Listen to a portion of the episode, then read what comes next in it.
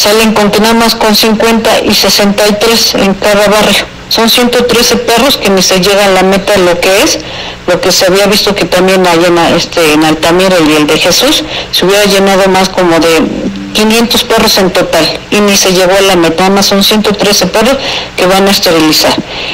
Y ahora imagínense para el día del centro cívico, si así van a hacer que nada más para 150 perros o 200 perros, pues la verdad esa no es una campaña de esterilización. Este, desgraciadamente el presidente Obama y los centros de salud hablan de campañas y realmente no las cumplen, porque ahorita es el problema. Ahora que la gente quiso este, llevar a sus perros, no hay este, este el, no hay la posibilidad de esterilizar más perros, nada más 50 y 63 en cada barrio. Es que no se vale pues ahí está esta queja de una persona de nuestro auditorio que pues hace ver eh, falta de coordinación, de planeación en esta campaña que la tenemos que reconocer, es una campaña que ayuda muchísimo sobre todo al control poblacional de mascotas. Sin embargo, sí cabe hacer el señalamiento y en atención a esta queja ciudadana de que pues para este tipo de acciones creo que sí tendría que elaborarse o, hacerse esta campaña con una planeación mucho más amplia para poder atender la demanda de la población. Es decir, de lo que hoy se, se hizo, pues eh, la meta no llega ni siquiera al 60% de la demanda. Esto quiere decir que para el próximo día 16 de octubre, que es el próximo lunes, cuando va a continuar esta campaña y que se va a hacer allá en el centro cívico, pues que los encargados puedan prever que hay una sobredemanda por parte de la población y se pueda atender a todos los ciudadanos, a todos los pobladores que lleven a sus mascotas y que tienen el interés de evitar la sobrepoblación de animales caseros, perros y gatos, eh, pues que impidan también que haya condiciones al rato de fauna nociva en el municipio. Entonces, pues ahí está la queja de esta persona del auditorio. Les recuerdo que nosotros ponemos a su disposición nuestro número telefónico con servicio de WhatsApp. Es el 247-132-5496 para que cuando tenga usted algo que comentar, como en el caso de esta señora, bueno, pues nos lo haga saber y obviamente eh, funcionemos como un medio de comunicación entre la población y las autoridades. Vamos con la información de esta tarde. Le cuento que la gobernadora Lorena Cuellar Cisneros encabezó la presentación del libro de texto Tlaxcala, nuestro patrimonio cultural, que se entregará a las y los alumnos que cursen el cuarto grado de primaria en escuelas públicas y privadas de la entidad, con un tiraje de 27 mil ejemplares, representando una inversión de 735 mil 103 pesos. En el evento realizado en el Museo de la Memoria de Tlaxcala, la mandataria estatal agradeció la suma de voluntades por parte del gobierno y la Organización de las Naciones Unidas, la UNESCO, para ser exactos, al convocar a las instituciones para diseñar contenidos educativos y publicar el primer libro de texto gratuito de esta índole. En presencia de funcionarios federales, estatales, alumnos, ah, bueno, docentes, maestros y hasta fotógrafos, eh, pues resulta que eh, quienes integraron este libro, dijo la gobernadora, pues eh, la obra nace del corazón de un pueblo profundamente orgulloso de sus raíces, de sus contenidos maravillosos y con el espíritu guerrero de proteger el gran legado que tiene la entidad. En la exposición de motivos a cargo del titular de la Secretaría de Cultura en el Estado, Antonio Martínez Velázquez, este agradeció el respaldo para la elaboración de dicho volumen que integra la diversidad cultural de nuestra entidad. Lo definió como un ejemplo, eh, un ejemplar único en esta naturaleza, un binomio entre educación y cultura para generar en las nuevas generaciones una conciencia real y crítica del patrimonio que se constituye como pueblo y comunidades. En su intervención, el delegado del Centro INA Tlaxcala, José Vicente de la Rosa Herrera, y representante de la Secretaría de Cultura Federal, la representante Alejandra Frausto Guerrero, pues habló sobre el trabajo sin precedentes que se realizó para la creación de este ejemplar que integra la huella cultural de Tlaxcala. El libro representa la oportunidad de hacer vivos los conocimientos locales para rescatar y preservar el patrimonio cultural, inmaterial y natural que está presente en las prácticas, expresiones y saberes ancestrales que son transmitidos en las comunidades de generación en generación. En el evento las autoridades entregaron de forma representativa libros a los estudiantes de cuarto grado de las escuelas primarias Luis G. Salamanca, Candelario Nava Jiménez y Emiliano Zapata, así como de la primaria indígena Coyol. Vamos con más información. Fíjese que agentes de la Policía de Investigación adscritos a la Fiscalía Anticorrupción de Tlaxcala de la Procuraduría General de Justicia aprendieron a Rubén, José Antonio, Jorge, José Cosme y Pedro, elementos policíacos de Tlaxco por los delitos de abuso de autoridad e intimidación. El 6 de agosto de 2022, fíjese, hace un año y dos meses, efectivos policíacos, estos que les acabo de decir, les repito los nombres, que fueron Rubén, José Antonio, Jorge, José Cosme y Pedro, cinco elementos policíacos, resulta que eh, pues eh, en esa ocasión eh, ellos se toparon con una persona, un hombre que conducía un vehículo Volkswagen allá en la comunidad Acopinalco del Peñón, perteneciente a ese municipio, y resulta que los ahora imputados, pues por alguna causa impactaron con su patrulla la unidad motora del denunciante. Derivado de ello, los efectivos policíacos, bueno, pues se bajaron, eh, le hicieron todo el borrote a la víctima, le exigieron que les pagara los daños, pero cuando el, eh, em, pues el afectado eh, dijo que no les pagaría porque él estaba consciente de que él no hizo nada, de que quienes lo golpearon o quienes golpearon su unidad con una patrulla fueron los elementos policíacos, pues resulta que los efectivos municipales comenzaron a golpearlo, pidieron el apoyo de otros elementos que de inmediato, fíjese, para eso sí están pero puestísimos los elementos policíacos porque llegaron eh, más rápido que veloces y entonces continuaron agrediendo a este hombre. Bueno, por ello, este masculino, este hombre, este sujeto presentó la denuncia correspondiente ante el Ministerio Público de la Fiscalía, quien integró la carpeta de investigación y el juez señaló día y hora para la audiencia inicial. Pero, ¿qué cree? Pues los angelitos, sí, estos cinco policías, si es que cabe el término para aplicárselos, pues no comparecieron, pero tampoco justificaron su inasistencia. Por ello, el juez de la causa los declaró sustraídos de la acción de la justicia y pues ordenó su aprehensión. Y en este tenor, fíjese lo que son las cosas, le voy a comentar que el presidente municipal de Tlaxco, Armando, Armando Flores López, pidió nada más, vea usted, en qué están ocupadas nuestras autoridades. Pidió un juicio justo, imparcial y conforme a la ley. Aun cuando sus angelitos, sus esbirros, pues ni comparecieron ni justificaron su inasistencia violando la ley. Bueno, resulta que el presidente municipal aboga por estos cinco malos policías para que, dice, se les respete la presunción de inocencia a estos cinco elementos de la Dirección de Seguridad Pública y Vialidad que fueron señalados y detenidos por su probable responsabilidad en los delitos de abuso de autoridad e intimidación en agravio de un automovilista.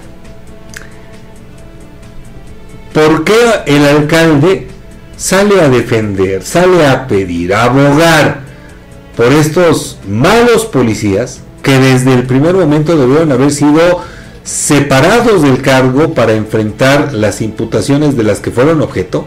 No, el alcalde, algún compromiso de tener que sale a dar la cara por estos pésimos elementos de la Policía Municipal de Tlaxco. Bueno, pues resulta que ayer por la tarde la Presidencia Municipal de Tlaxco emitió un comunicado de prensa en el que, eh, fíjese, lo hace horas después de que la Procuraduría General de Justicia dio a conocer la prisión de esos cinco efectivos y a través de sus redes sociales la presidencia pues fija su postura al respecto. Cito textual uno de los fragmentos de esta postura. En el caso de los elementos de seguridad detenidos, debemos respetar este principio, el de presunción e inocencia, y permitir que el proceso judicial siga su curso. Solo a través de un juicio justo y transparente se podrá determinar la culpabilidad o inocencia de las personas involucradas, dice el comunicado, que obviamente representa la voz del alcalde. Por eso es que pues queda en un cuestionamiento muy marcado este posicionamiento hecho por el presidente municipal de Tlaxco, don Armando Flores López. Y es que, mire, Rubén, José Antonio, Jorge, José Cosme y Pedro fueron detenidos, como ya lo referíamos en la nota anterior, el jueves pasado, por su probable responsabilidad en los delitos de abuso de confianza e intimidación en agravio de un particular a quien golpearon tras chocarle su auto con una patrulla en eh, la comunidad de Acopinalco del Peñón el 6 de agosto de 2022. Pues ahí está este hecho, obviamente, y lo hemos insistido en este espacio, en Objetivo AM, con Fabián Robles, la necesidad de que los alcaldes transparenten cuántos de los efectivos policíacos que tienen en sus corporaciones de seguridad pública, pues ya presentaron y aprobaron los exámenes de control y confianza. ¿Cuántos están debidamente capacitados? Porque imagínese usted la clase de policías que tienen las autoridades y que no que no corresponden de ninguna manera con la calidad de ciudadanos de un municipio, pueblo mágico hermano, como lo es la gente de Tlaxco. Pues ahí están los hechos, nada más para que nos entretengamos. Vamos a hacer una pausa comercial. No le cambie, yo regreso con ustedes en unos instantes. Primero con el comentario de Edgardo Cabrera, director del portal Gente Telex y con más información. Seguimos aquí en Objetivo M a través de 1370 de AM. Las denuncias ciudadanas tienen voz en Objetivo PM. Envía tus mensajes de voz al WhatsApp 247-132-5496. Síguenos en nuestras redes sociales, Twitter, arroba Guamantla, Facebook, la más peligrosa 1370 AM, Instagram, guamantla.tv y TikTok, guamantla.org.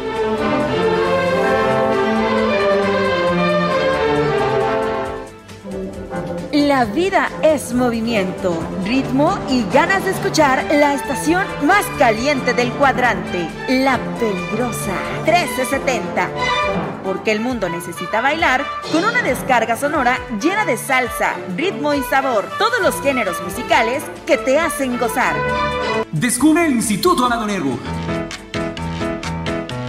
que ofrece educación de calidad con más de 77 años de experiencia formando corazones y mentes. Desde 1947, nuestra misión ha sido promover los principios de una verdadera humanidad a la luz del Evangelio. En el Instituto Amado Nervo ofrecemos niveles educativos de primaria, secundaria y preparatoria en el turno vespertino, con una educación integral y de excelencia. Contamos con talleres para el desarrollo de sus habilidades y pasiones, desde fútbol, oratoria y declamación, hasta voleibol, música y teatro. Nuestros niveles educativos están incorporados a la CEPE, garantizando una educación avalada por las autoridades. Visítanos en calle Guerrero Norte, número 124, Colonia Centro, en Huamantla, Tlaxcala, o contáctanos al 247 47 204 72. Labor Omnia Visit, porque el trabajo todo lo vence. Instituto Amado Nervo.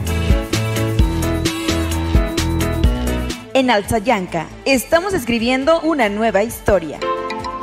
Estamos construyendo un municipio con más justicia. Atendemos las necesidades más urgentes de la población para terminar con el rezago. El gobierno municipal de Alzayanca 2021-2024 busca cercanía con la población para atender con oportunidad, calidad y calidez a los habitantes del municipio. Esa es la historia.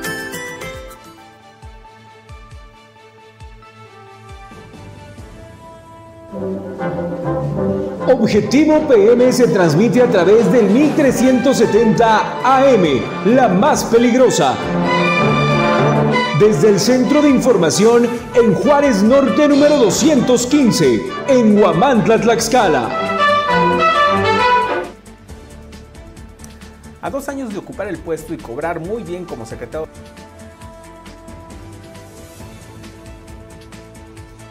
de gobierno, la cruel realidad le cobró factura a Sergio.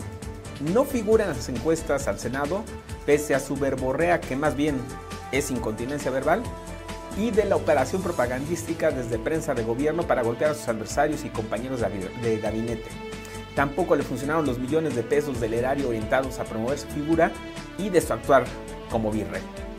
Resulta que un estudio realizado en septiembre por Impulso Mercadológico, el exdirigente estatal del PAN y ahora vestido de morena, no llega siquiera al 3% de la intención del voto de los entrevistados. Bueno, es más, hasta el cómico ignorante que despacha en educación pública le gana con un punto. Sí, tiene la fabulosa preferencia de 4% Homero. Ambos personajes son una vergüenza para la administración pública, aunque para su jefa, que le solapa sus burradas, pues no. Sergio acumula 182 protestas y manifestaciones por su incompetencia. El de educación le gana en abucheos. Por algo están donde están. Como político su único futuro es plurinominal o conseguir otro ingenuo, ingenua, que los jale a la riqueza y la tranza.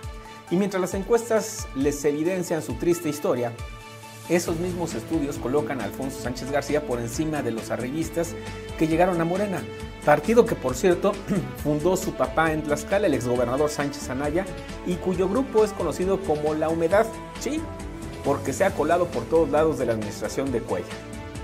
El aún secretario de Infraestructura traía en septiembre 10% de la intención del voto, le duplica en porcentaje al diputado federal guamantleco Alejandro Aguilar que alcanza 5 puntos. Es el único que parece competirle dentro de la 4T por la candidatura que será entregada con base en las encuestas morenas que en noviembre podrían estarse levantando. Y mire, en cuanto a las mujeres, ese mismo estudio ubica a la ex candidata a la gobernatura del PRI, Anabel Ábalos, como la mejor posicionada de todos los nombres que suenan para la contienda por el Senado de la República, con 12.5%. Solo a décimas de diferencia aparece la morenista Ana Lilia Rivera con 12.1, que quiere jugar para la reelección. Por ello no es extraño que ande ya la senadora, pues eh, le anden perifoneando con unidades móviles en los municipios. Aunque hay quienes piensan que todavía falta mucho, la realidad es que octubre será el plazo fatal para que los aventureros y soñadores se separen del cargo a efecto de cumplir con los tiempos legales electorales. A la fecha, el único que podría ir haciendo maletas es Sánchez García, aunque el resto de los funcionarios tristones con aspiraciones pues también deberían irlas haciendo para que la mandamás ponga a alguien que se dedique de tiempo completo al cargo. Por cierto, el relevo de Sergio en la Segov ya se cocinó. Será el deudor alimenticio, el morelense Luis Antonio, con lo que para el 8 de marzo próximo el movimiento feminista tendrá causa y una bandera más para la protesta. La tercera que seguramente van a reprimir, porque ya vimos que no solo con chorros de agua y granaderos lo hacen, también con amenazas y compra de conciencia. Recuerden que pueden seguir en Facebook, X, Instagram, TikTok y Spotify como Eduardo Cabrera o Gente TeleX o suscríbase a mi canal de YouTube o si prefieren www.gentetelex.com. Continuamos con más información. Gracias por la colaboración, Edgardo Cabrera. Y mire usted, algo que pues a pesar de que el ofrecimiento del gobierno del estado y de los gobiernos municipales, sobre todo de las subsedes de este mundial de voleibol playero, aseguraron que iba a haber mejoras, que iba a, hacer un evento que permitiría la derrama económica de, la población, pues mire, comerciantes establecidos de Guamantla externaron su profunda preocupación y descontento por el impacto negativo que el reciente Mundial de Voleibol ha tenido en sus ventas. Y es que, mire, a pesar de ser un evento de gran magnitud, así lo dijeron estos comerciantes que eh, se acogen a la gracia del anonimato, obviamente para no tener complicaciones con la autoridad, ¿cómo estará la autoridad que los propios ciudadanos temen expresar de manera abierta sus quejas y sus molestias, pues resulta que los comerciantes locales afirman que sus negocios no experimentaron aumento alguno en sus ventas. Su descontento, y con justa razón, radica en la decisión de la autoridad municipal de colocar pabellones durante el evento, lo que en lugar de beneficiar a los comerciantes locales, permitió que pues vendedores de otras latitudes, municipios o incluso estados, se beneficiaran a costa de una significativa disminución de los comerciantes locales. Resulta que, bueno, pues el Mundial de Voleibol, en el que Huamantla fue una de las subsedes, atrajo, pues supuestamente atrajo a una gran cantidad de aficionados y turistas, lo que crearía una oportunidad única para que los comercios locales prosperaran. Sin embargo, esta oportunidad pues se vio eclipsada por la presencia de pabellones que favorecieron a los comerciantes foráneos. Incluso con la instalación de un pabellón en el parque principal de Huamantla, los comerciantes locales sienten que su presencia fue invisibilizada y que esto repercutió en las bajas ventas durante este evento. Esta situación generó enojo, obviamente, entre los comerciantes establecidos, quienes consideran que en lugar de beneficiar al comercio local, el gobierno municipal parece estar decidido a perjudicar a los emprendedores del municipio. Y cito textual lo que señalan, es decepcionante ver que a pesar de tener un evento de la magnitud del Mundial de Voleibol en nuestra ciudad, nuestras ventas no se vieron impulsadas de la manera que esperábamos. En lugar de crear oportunidades para nosotros, la decisión de colocar pabellones permitió que otros, otros comerciantes se aprovecharan de la afluencia de visitantes, mientras nosotros sufríamos una disminución en nuestras ventas.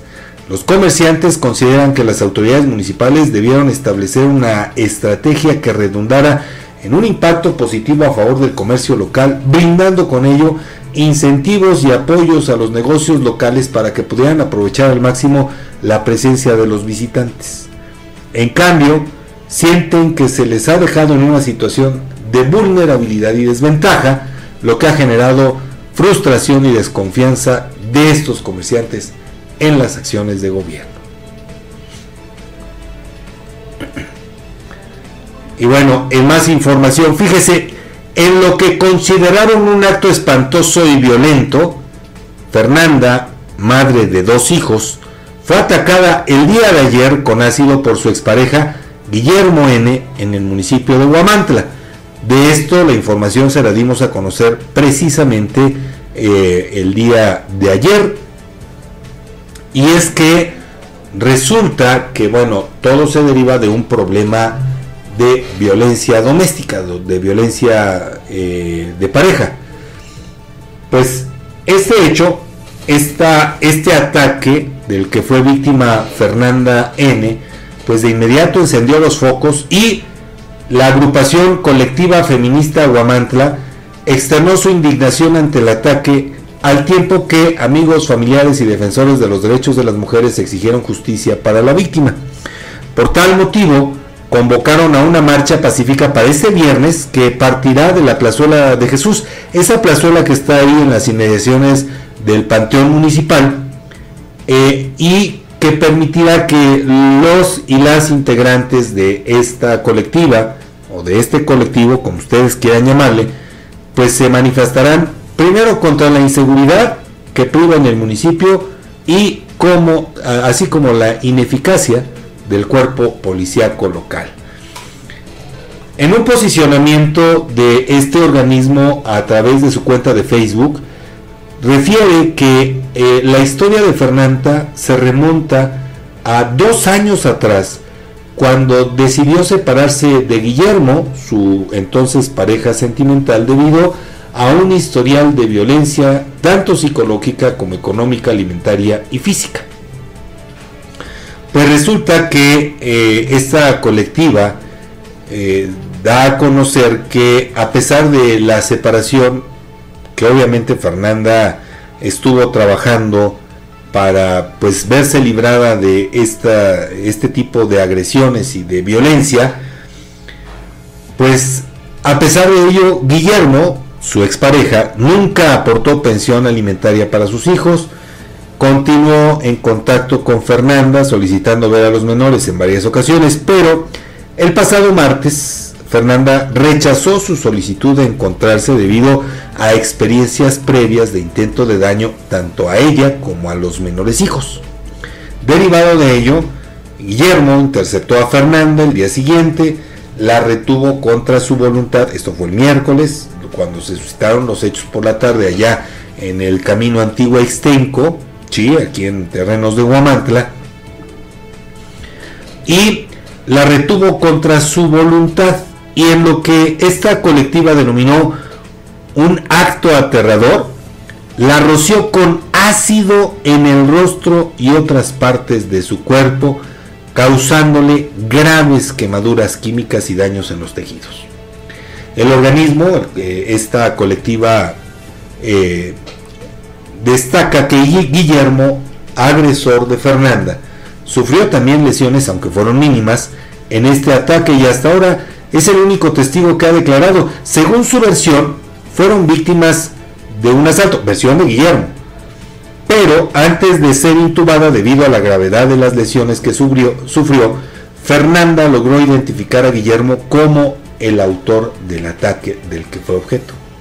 Derivado de estos hechos, organizaciones en pro de los derechos de las mujeres y sectores vulnerables instaron a las autoridades a llevar a cabo una investigación exhaustiva para garantizar que el responsable sea llevado ante la justicia. Por ello, invocaron la necesidad de aplicar la ley ácida que reconoce los ataques con sustancias químicas como una forma de violencia y los tipifica como tentativa de feminicidio en el Código Penal. Ello permitiría sancionar al atacante con penas de entre 20 y 40 años de prisión bajo el término violencia ácida. Y en medio de la conmoción y la preocupación por la vida de Fernanda, quienes la conocen han pedido que el presunto responsable no quede en libertad hasta que no se haga una exhaustiva investigación, especialmente en momentos en los que pues se esperaría el alta del Hospital General eh, pues en próximas horas. Sobre este hecho le voy a presentar lo que dijo el presidente Juan Salvador Santos Cedillo, el posicionamiento oficial de la autoridad, pero a través de sus redes personales. Y ahí el alcalde condena estos hechos a la vez que expone el posicionamiento del gobierno que encabeza, pero fíjese, pide que no se politice este hecho y lo que está haciendo el presidente es precisamente politizar este hecho. Vamos a escuchar este inserto ataque final ¿sí? Eh, en el que pues ahí está el posicionamiento de Juan Salvador Santos Cedillo. Lo escuchamos.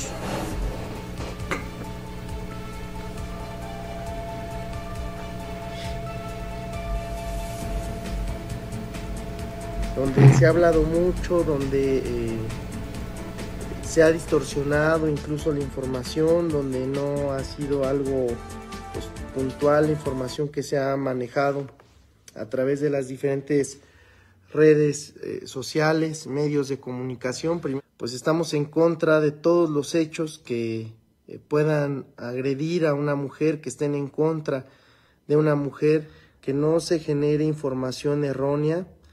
Entendemos que hay un tema muy complicado y que incluso muchos lo quieren eh, hacer hasta político, algo que no tiene que ser político, donde eh, es un tema delicado, el tema de las mujeres, donde es el tema delicado lo que sucedió el día de ayer y que no tiene que nada que ver con política o una situación incluso de inseguridad del municipio.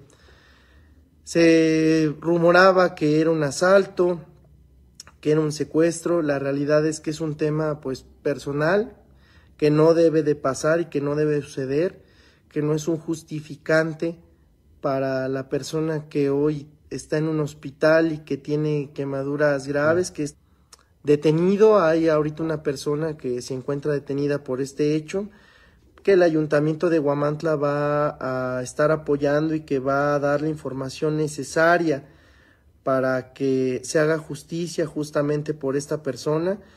Eh, los primeros respondientes fuimos el municipio, Protección Civil, fue eh, la Policía Municipal, quien detuvo y quien llevó al hospital a las dos personas, lejos de que sea un feminicidio o no sea un feminicidio, el tratar mal, el hacer mal a una vida y a un ser humano se tiene que castigar.